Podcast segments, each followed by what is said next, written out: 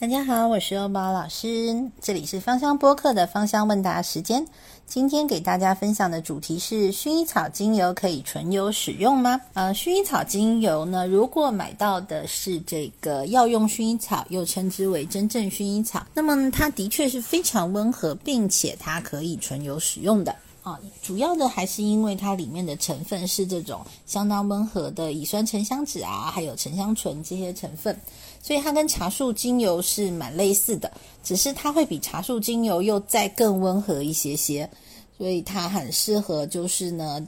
给婴幼儿宝宝熏香或干嘛的，啊，就是它真的非常非常的温和，然后孕妇使用也没有任何的禁忌哦。那但是虽然我说它是可以纯油使用哦，不过也是应用在一些比较特定的状况之下。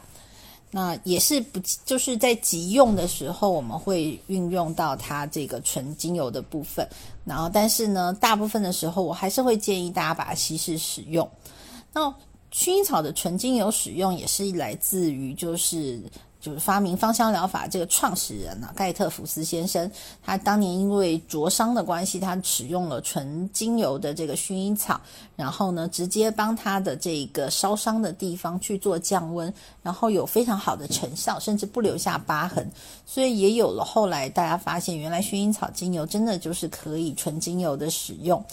那但是为什么我还是不太建议？那因为我有很多的一些就是同学们呢，特别是粉刺的同学，长很多黑头啊、白头啊，然后他们也觉得说，好像用了这个薰衣草精油纯油，哦，它的这个消炎能力特别好。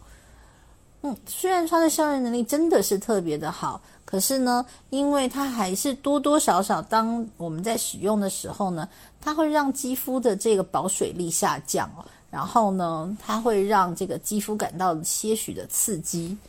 就它毕竟是纯精油，浓度还是很高，所以还是会有些许的刺激。因此呢，如果说你的皮肤是属于比较偏敏感的，还是把它稍微再稀释一下，再涂抹到脸上，这样子会对脸部的肌肤是。比较没有伤害性的。好的，那我们今天的分享呢就到这里了。如果大家想了解更多芳香美活的课程内容，可以直接加老师微信了解更多有趣实用的内容。我们的微信号是幺八五二幺五幺七三四七，我是欧宝老师，我们下期再见，拜拜。